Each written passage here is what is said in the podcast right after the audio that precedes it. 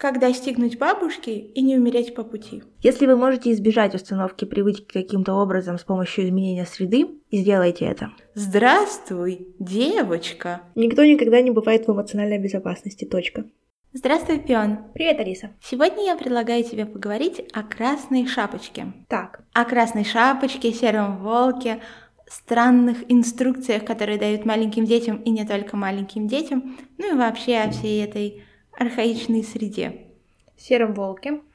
Ну давай так, давай хотя бы сначала определимся. Красная шапочка у нас с пером. Пера в красной шапочке никогда не было, потому что на А. самом деле то, что мы называем красной шапочкой, это такой красный капор или красный капюшончик. Красный капюшончик. Отлично.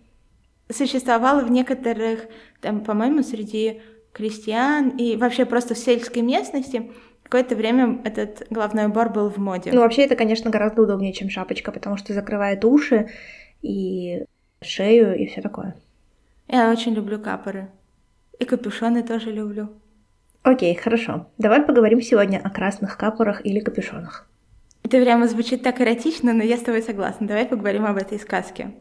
Я напомню нашим слушательницам, напомню, о чем идет речь. Итак, жила-была девочка, которой бабушка подарила прекрасную красную шапочку, которую она не хотела снимать в течение некоторого времени. А потом, когда бабушка заболела, мама собрала в корзинку разную интересную еду. Да, когда я готовилась к этому выпуску, я вычитала, что еда зависит очень сильно от места, от страны, в которой рассказывалась сказка.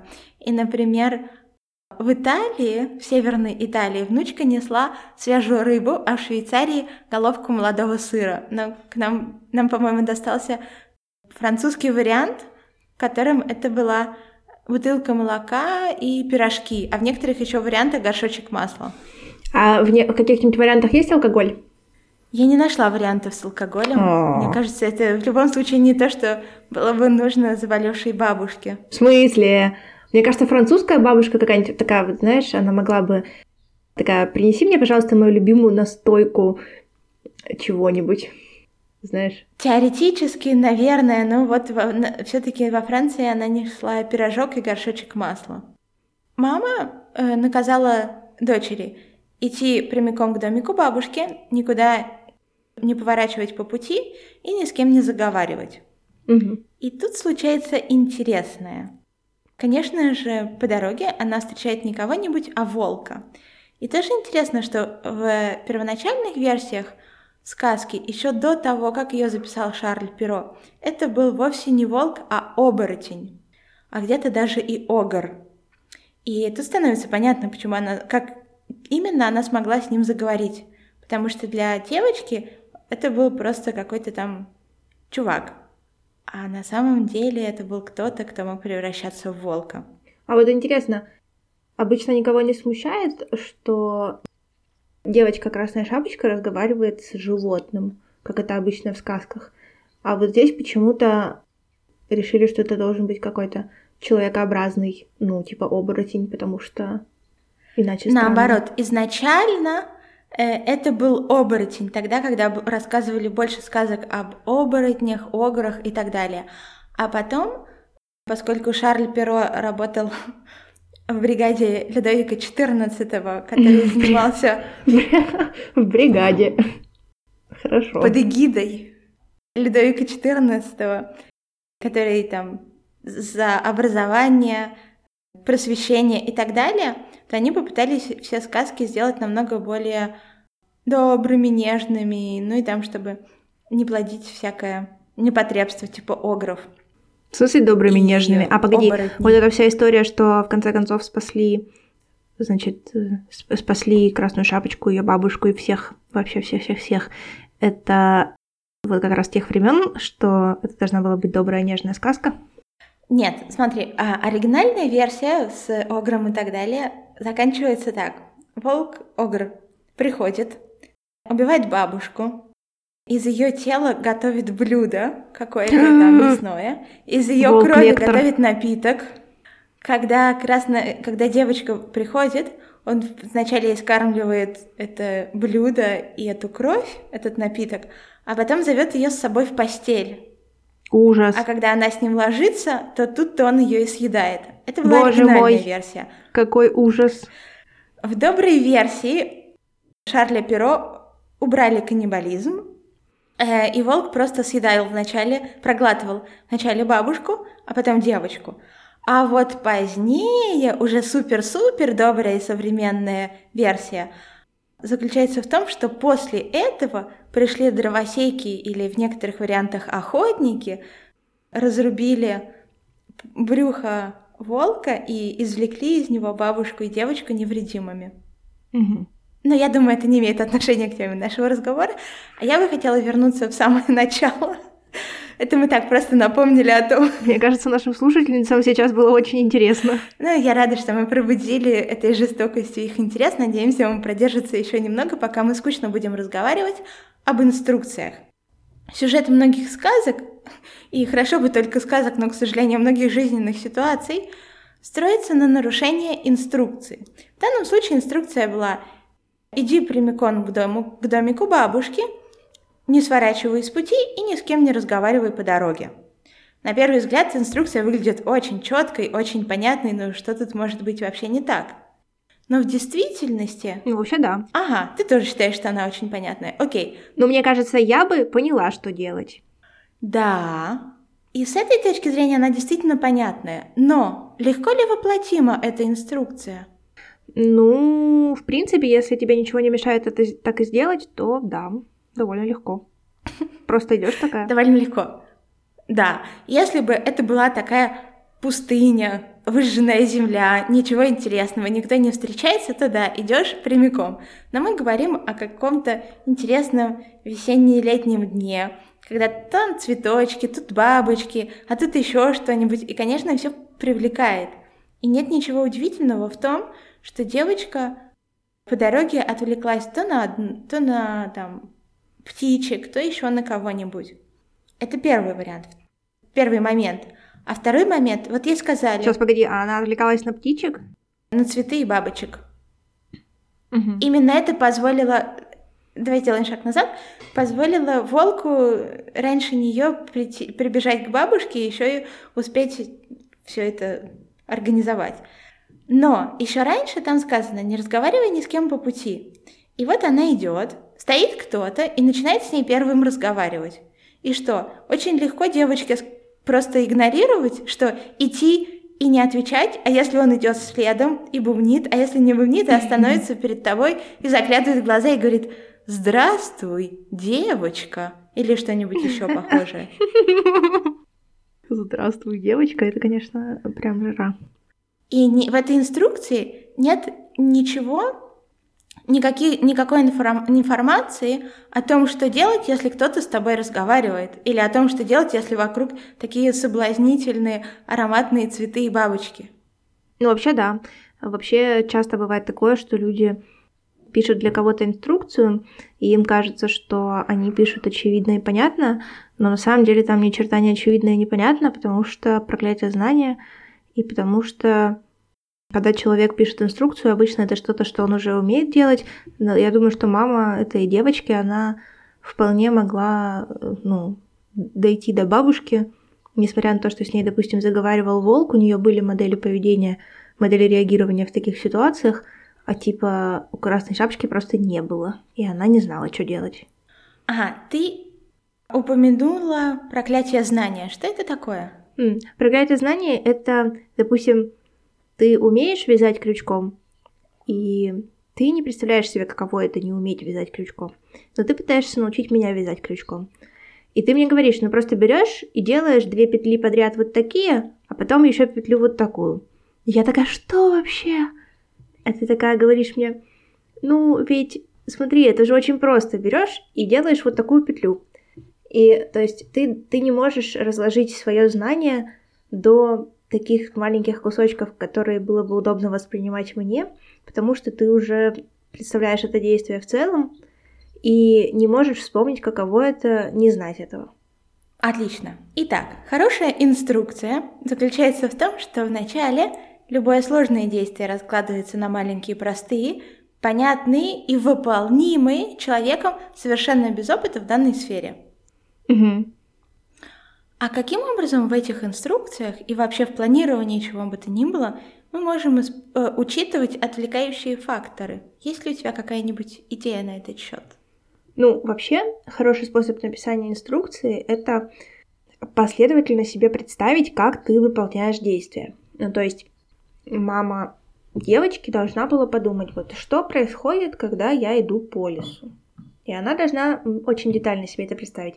По сути, ну, закрыть глаза и прям вот по-честному представить. И тогда она бы поняла, что там будут а, бабочки, цветочки, полянки, животные, оборотни, еще какая-нибудь хренотень. И, в общем, она бы могла для каждой из, этой, из этих категорий ситуаций написать, ну, сказать инструкцию, по которой нужно себя вести. Угу.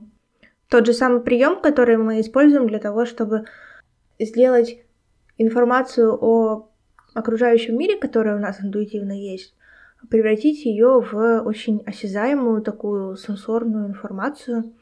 Это нам нужно для разных штук, для оценки вероятности событий, для заземления наших убеждений и так далее. И вот, например, для написания инструкций тоже такая штука очень полезна. Угу. Отлично. Я еще могу добавить, что когда это не инструкция, которую один человек пишет, а другой человек потребляет, если это что-то, что может выработаться в коммуникации непосредственно, то имеет смысл задавать вопросы для того, чтобы просто понять некоторые э, мотивы или, не знаю, мироощущения этого другого человека. О, да. То есть спросить, хм, а если ты, когда ты пойдешь по дороге, там будет куст потрясающих роз, что ты сделаешь? Угу. А если ты увидишь какого-то странного человека, или а если кто-то с тобой заговорит первым, как ты отреагируешь? Да. И, или, например, можно, если это ребенок, и ребенок ребенку трудно бывает да и многим взрослым на самом деле, трудно бывает представить себя в какой-то будущей ситуации. Просто вообще этот навык не очень хорошо развит. И поэтому еще бывает полезно спрашивать, а вот если бы кто-то тебя спросил, что делать, когда вот это и вот это, ты бы что посоветовала? И да. человек говорит, потому что, ну вот на том опыте, который у меня есть, да и, собственно, там мировая мысль это подтверждает, люди сначала научаются замечать ошибки у других в выполнении какого-то действия, а только потом у себя. Угу. И это как раз дает нам ответ на то, почему сказки имеет смысл все-таки рассказывать и как именно рассказывать. О, да. Вот, например, после наших выпусков меня начали часто спрашивать, а как я рассказывала сказки своей дочери. Например, эту Красную шапочку я рассказывала, не знаю сколько, сотен раз, в совершенно разных условиях и совершенно разными персонажами, не обязательно с девочкой, там могли быть мальчики, взрослые, дети и так далее, в том числе и в городской среде. А вот мама сказала мальчику, пойди в магазин и купи пирожки и бутылку молока. А когда он собирался переходить дорогу, и так далее. А потом спрашиваешь, ну, а ты бы как поступил? То он не посмотрел направо и налево, и его сбил грузовик, нет? Да. Да, серьезно? Итак, нет, такого не было. Там именно было все про взаимоотношения между людьми. Итак, резюмируя то, о чем мы говорили до этого, очень важно инструкцию давать не в общем, раскладывать по полочкам каждое действие и представлять, как бы действовали вы, как бы действовали другие люди в этой ситуации. Вот прямо детально, запахами, образами, не знаю, тактильными ощущениями. Да. Спрашивать. После любой инструкции, вот, например, есть прекрасный курс... Повтори своими словами, что, что нужно сделать, да? Да, или мини-тест. В такой ситуации как вы поступите? В такой ситуации как вы поступите? Это как, когда на права сдаешь. Да. Вот представляешь, если бы все дети проходили такой тест, как на права, Давай, только про... Алиса, для начала все взрослые проходили такой тест. Ну да, вот прям вообще согласна. Черт, какой был бы прекрасный мир, а? Мне прямо захотелось туда попасть. Хорошо. После того, как мы пофантазировали. Еще одна интересная штука о том, как давать инструкции самим себе. Потому что мы постоянно сами себе даем инструкции, и мне кажется, что сами с собой мы лагаем еще больше, чем с другими. Потому что с другими у нас может быть это такое ощущение, что вот надо соответствовать. А с самими собой мы говорим, ну что, встанешь и пойдешь писать диплом, а потом не встаешь и не пишешь. Итак, Пион, расскажи нам правду жизни. Как давать инструкции самой себе? Ты знаешь, Алиса, а вот у меня обычно так работает. Просто встаешь и идешь писать диплом. Ну, то есть это... Я... А если первый пункт не получился, если ты просто не встала в силу каких-то обстоятельств? Ну, мы знаем из э, всякой теории про то, как устанавливать себе привычки, две важных основополагающих вещи. Первое. Если вы можете избежать установки привычки каким-то образом с помощью изменения среды, сделайте это. То есть, если у тебя нет какой-то привычки, которую бы ты хотела, или нет какого-то постоянного выполнения действия, которое бы ты хотела, лучше не использовать как средство первой линии э, тяжелую артиллерию в смысле там триггер действия, подкрепление, там э, 10 будильников, знаешь, будильник в соседней комнате, обвинение себя, если у тебя не получилось это сделать и так далее. Лучше изменить среду. Сделать так, чтобы тебе было легко сделать то, что ты собираешься сделать. Ну, типа... А может быть, ты, да, сейчас нам накидаешь таких великолепных примеров, которые да. вдохновят наших слушателей. Например, если тебе трудно встать, встать утром, то это может быть потому, что ты не высыпаешься, начни высыпаться. Еще это может быть потому, что ты плохо спишь. Сделай себе темную комнату, сделай себе шумоизоляцию и ешь мелатонин на ночь, чтобы у тебя фазы сна были правильные. Может быть, потому что тебе слишком холодно вылезать из-под одеяла, и тебе неприятно. Поставь себе возле кровати мягкие теплые тапочки. Там, спи в пижаме. Ну, типа, вот такие вот всякие вещи, их можно отследить, почему тебе неприятно вставать по утрам, почему ты это, ну, почему у тебя не получается это легко. И угу. изменить среду так, чтобы у тебя получалось это легко. И тогда всякие штуки типа встала и пошла писать диплом, они очень хорошо будут получаться, потому что у тебя с первым пунктом не будет проблемы. И вторая важная штука, которую мы знаем из мировой мысли про установку привычек. Если ты хочешь что-то сделать, тебе нужно, чтобы триггер для этого действия сто пудов выполнился. То есть формулировка типа «когда встанешь, пойдешь писать диплом», она плохая, потому что действительно можно не встать вовремя. Угу. Вот. Нужна формулировка, например, когда позавтракаешь, пойдешь писать диплом. Потому что когда бы ты не встала, ты в любом случае будешь завтракать. Или, допустим, ну, короче, привязать начало какого-то важного действия к действию, которое точно случится. Угу. Отлично. Мне очень понравилось про среду. Да. Мне тоже очень нравится про среду. Я думаю, нам... Потому что я все время все время ловлю себя на том, что когда у меня что-то ну, неудобно устроено, у меня падает продуктивность, и я это очень хорошо вижу, что это именно от того, что у меня неудобно что-то устроено. И я могу не мучиться, а просто оптимизировать какую-то внешнюю штуку простую. Ну и все. Я думаю, нам прямо нужно отдельно об этом как-нибудь поговорить. Это мы так закидываем удочку на будущее. Да. Вдруг мы как решим каким-нибудь образом парочку мировых проблем, пока оптимизируем среду. Вдруг. Мы можем. Хорошо. Да, мы можем. Мы такие. Давай дальше, про красную шапочку. Итак, мы поговорили об инструкции. Другой вопрос, который я бы тоже очень хотела с тобой обсудить на примере этой сказки, это, собственно, наша личная ответственность. Потому что, ну, досталась тебе корявая инструкция. Отправили тебя маленькую куда-то непонятно куда. Каким образом можно проанализировать среду таким образом, чтобы она была безопасной, и каким образом создать себе эти безопасные условия, когда нужно что-то сделать. Вот у тебя есть цель, как достигнуть бабушки и не умереть по пути. Слушай, мне кажется, что ответ настолько вариативный, что прямо даже сложно взять и какую-то какую-то одну технику дать или Давай говорить о разных техниках. Тем больше, чем больше техник у наших слушательниц. Да, я согласна, что чем больше техник, тем лучше. Но еще вот мне кажется, что получилось так у красной шапочки, что типа ей просто много раз подряд не повезло. Мама не дала ей нормальных инструкций. А, бабушка жила через лес, который полон отвлекающих факторов и вообще какой-то жести. Ну, то есть, mm-hmm. понимаешь, то есть у нее не было среды, вот как раз того, о чем я говорю, не было среды, которая бы позволила выполнить инструкции как-то более-менее, ну, очевидно. Типа вот шла бы она через... А давай, на, тут, тут, тут остановимся. Окей, это случилось с Красной Шапочкой.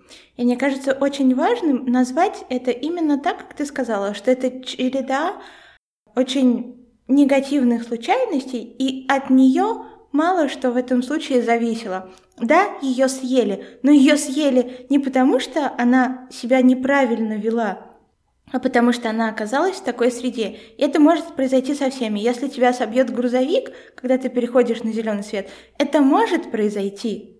Более того, даже если он тебя собьет на желтый, например, это все равно, что теоретически ты могла бы пойти по другому пути, но виноват все-таки водитель грузовика. Да. И очень важно, когда мы слышим такие истории, Э, не пытаться взять, не пытаться это аргументировать неправильными действиями красной шапочки. Она не получила инструкцию, ее отправили куда-то не пойми куда, и черт возьми, это волк или э, оборотень. Ну а что вы хотите, что бы она могла с ним сделать? Он ее вообще на месте мог сожрать. Ну да, но с другой стороны, типа, она могла, конечно, по-другому сделать. И я тут далека от того, чтобы, знаешь, обвинять красную шапочку, очень далека. И она, действительно, у нее было мало, типа, мало чем она могла в этой ситуации управлять. Но при этом определенно есть какие-то действия, которые можно совершать для того, чтобы в моменте позаботиться о своей безопасности. Например? Ну, например, если ты маленькая, а, не разговаривать с оборотнями. Как тебе такое? Я тебе могу сказать, что если он начал с ней разговаривать, вот она, допустим, следует дословно инструкции мамы и не разговаривает с ним. И что? Он, во-первых, может ее на месте съесть. Да ему без разницы, есть ее там или в домике. А во-вторых, он просто идет за ней следом до домика и ест ее и бабушку точно так же. От ее действий не зависит результат в данном случае. И поэтому говорить, что это... Мы еще не знаем, типа, этот волк, он ел только тех, кто ну, ты поняла. Он, он ел только тех, кто с ним заговорил изначально, или он э, был очень тупой, и если ты с ним не заговорила, то, ну, типа, знаешь, как вот там вампиры какие, какие-нибудь, которые не могут зайти в твой дом, пока ты их не пригласишь, и все такое. Слушай, Пион, ну согласись, это же типичная обвинение жертвы, которое начинается с молодых лет слушательниц. Их просто подготавливают к тому, что всю последующую жизнь они будут виноваты, даже когда от них ничего не зависит. Я понимаю. Я не хочу, чтобы так было. И более того, да, но смотри, ведь если тебя обвиняют, даже когда ничего не зависит, какой смысл в том, чтобы что-то делать и по-настоящему там предохраняться или улучшать мир, если все равно тебя будут обвинять.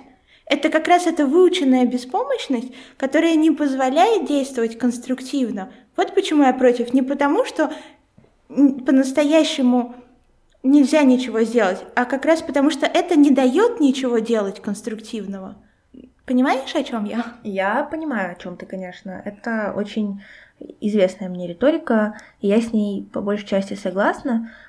Хотя мне все равно кажется, что, э, ну, знаешь, можно, нужно отдельно в разных, как бы, в разных плоскостях рассматривать вот то, что, какое влияние это оказывает на общество, и как бы мы хотели, чтобы общество было устроено в этой части.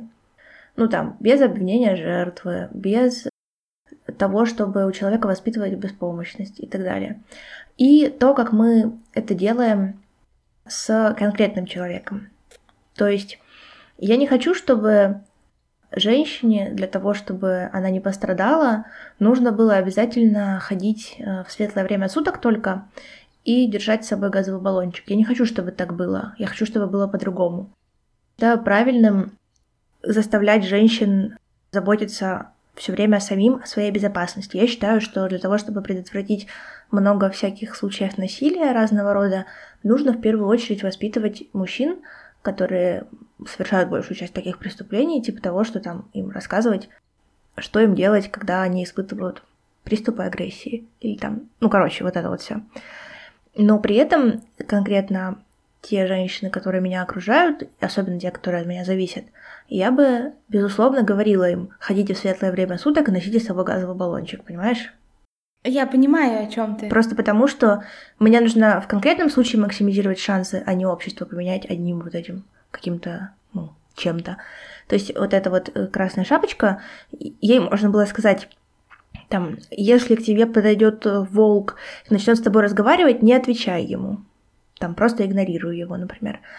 Или там не говори ему, куда идешь, или скажи ему, куда идешь, но неправду, чтобы он пошел там в какое-то другое место. Я с тобой согласна. И это была бы э, важная инструкция, потому что она содержит какие-то конкретные действия, которые могут помочь. Инструкция же, которую получила Красная Шапочка, не увеличивала ее шансы ни в коей мере оказаться в безопасности или прийти целой к домику бабушки. А вот инструкция «соври» или э, э, «давай мы сейчас, чтобы ты не, не придумывала м, сходу что-то, давай мы сейчас поговорим о том, что именно ты скажешь волку, если он с тобой заговорит».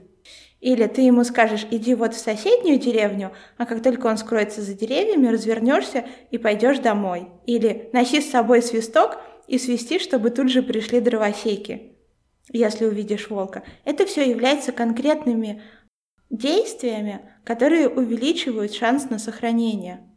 Ну и да. Вот. Ты права. А, итак, все-таки ты упомянула перед этим несколько способов определить, насколько среда или обстоятельства будут безопасны. Может быть, ты можешь хотя бы несколько из этих техник упомянуть? Которые могла бы применить Красная Шапочка, чтобы... Не обязательно, просто если мы говорим о жизни в общем и целом, что-нибудь, что могло бы, что могли бы применить наши слушательницы. Для того, чтобы обеспечить себе что? Физическую безопасность, эмоциональную безопасность, там, контроль над своей жизнью, постановку целей и исполнение целей, хорошее принятие решений или что? Просто, честно говоря, разбегаются глаза, уши. Все. Давай поговорим о физической и эмоциональной безопасности. Так. Ну вот просто мы все взаимодействуем в обществе и время от времени соверш... выходим из дома.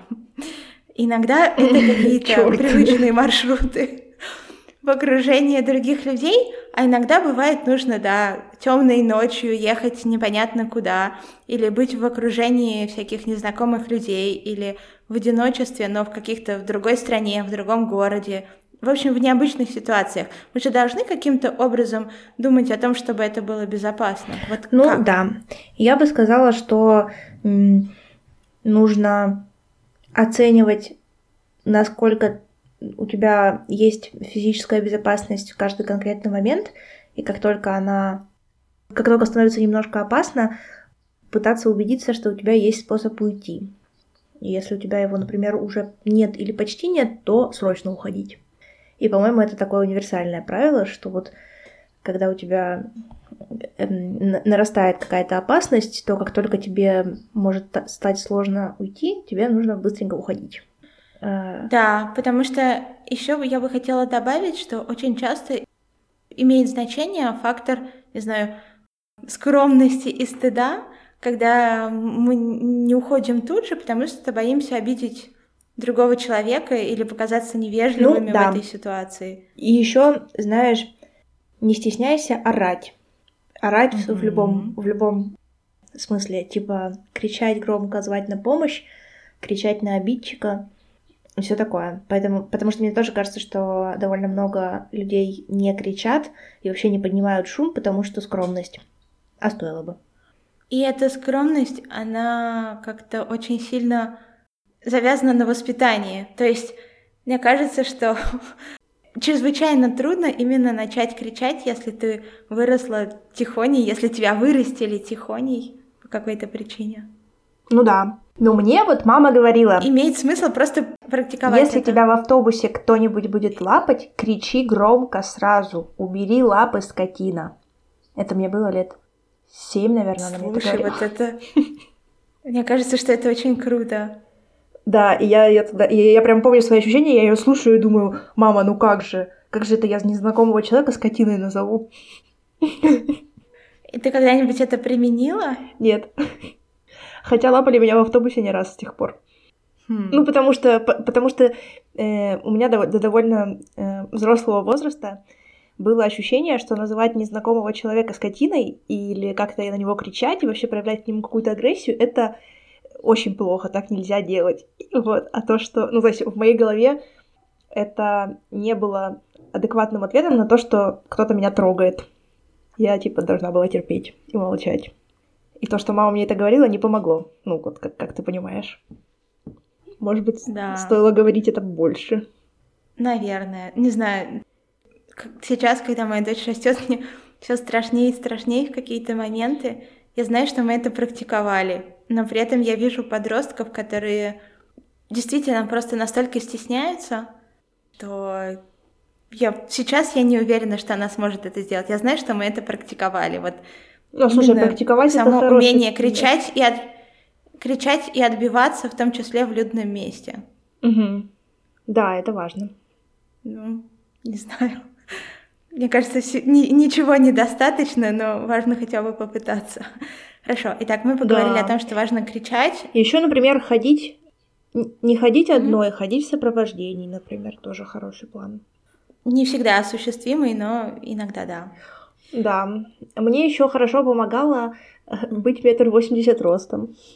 Отличный способ быть в безопасности в любых гопницких переулках. Мгм.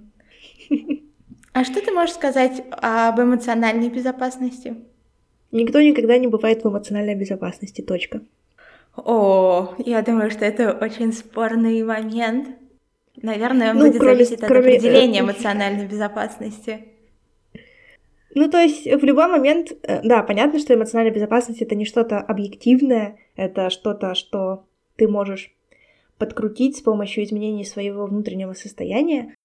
Но так или иначе, стимулы, которые делают эмоционально небезопасно и вообще делают плохо, они от мира все время будут сыпаться всегда. Просто потому, что чем больше ты в информационном пространстве, тем больше случайных небезопасных стимулов.